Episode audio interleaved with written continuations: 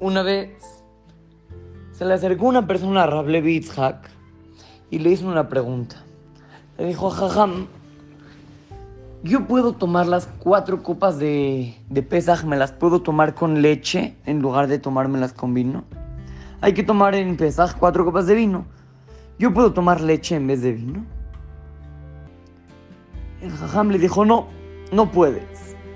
Pero quiero que vengas a mi casa porque te quiero dar algo. ¿Está bien?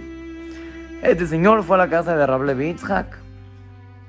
Llega el Jajam, va a su cuarto, agarra, abre un cajón, saca 25 rublos, que es muchísimo dinero, y se los da a ese señor.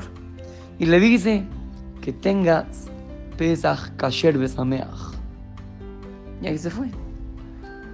Al hijo de Rable Yitzhak se le hizo muy raro lo que hizo su papá. Vinieron a hacer una pregunta y él contestó y le dio dinero. ¿Cómo puede ser?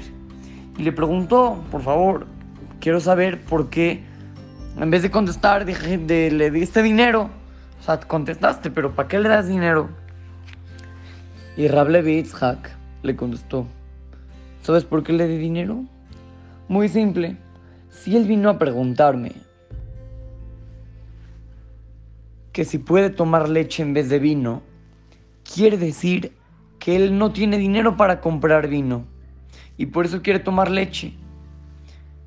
Entonces, yo, yo, me di cuenta, si él no tiene dinero para comprar vino, tampoco tiene dinero para comprar carne y seguro me hubiera preguntado que si puede comer otra cosa en vez de carne. Y también tampoco tiene dinero para, para comprar matzot y me hubiera dicho si puede comer otra cosa en vez de matzot.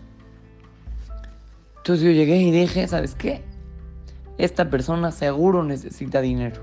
Por eso le contesté que no puede tomar leche en vez de vino, que a fuerzas tiene que tomar vino y le di dinero para que vaya y compre vino y compre carne y compre matzot y compre todo lo necesario para el ceder de Pesaj.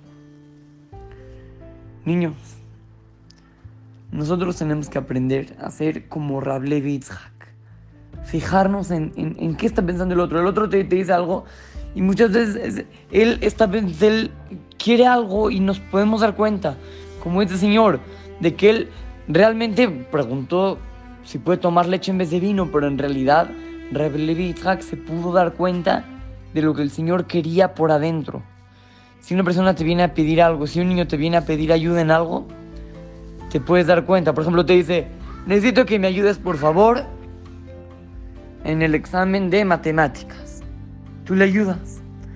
A lo mejor él también necesita ayuda en otros exámenes y le puedes ayudar. Ah, pero él solo me pidió de matemáticas. Pero te puedes dar cuenta qué es lo que está pensando el otro. Nos, nos podemos fijar y así ayudarle a las demás personas. Van a ver como si lo hacen, se van a sentir súper contentos, súper orgullosos de ustedes mismos. Así es que, los saluda su querido amigo, Shimon Romano, para Try to Go Kids, Talmud Torah, Montes en ahí.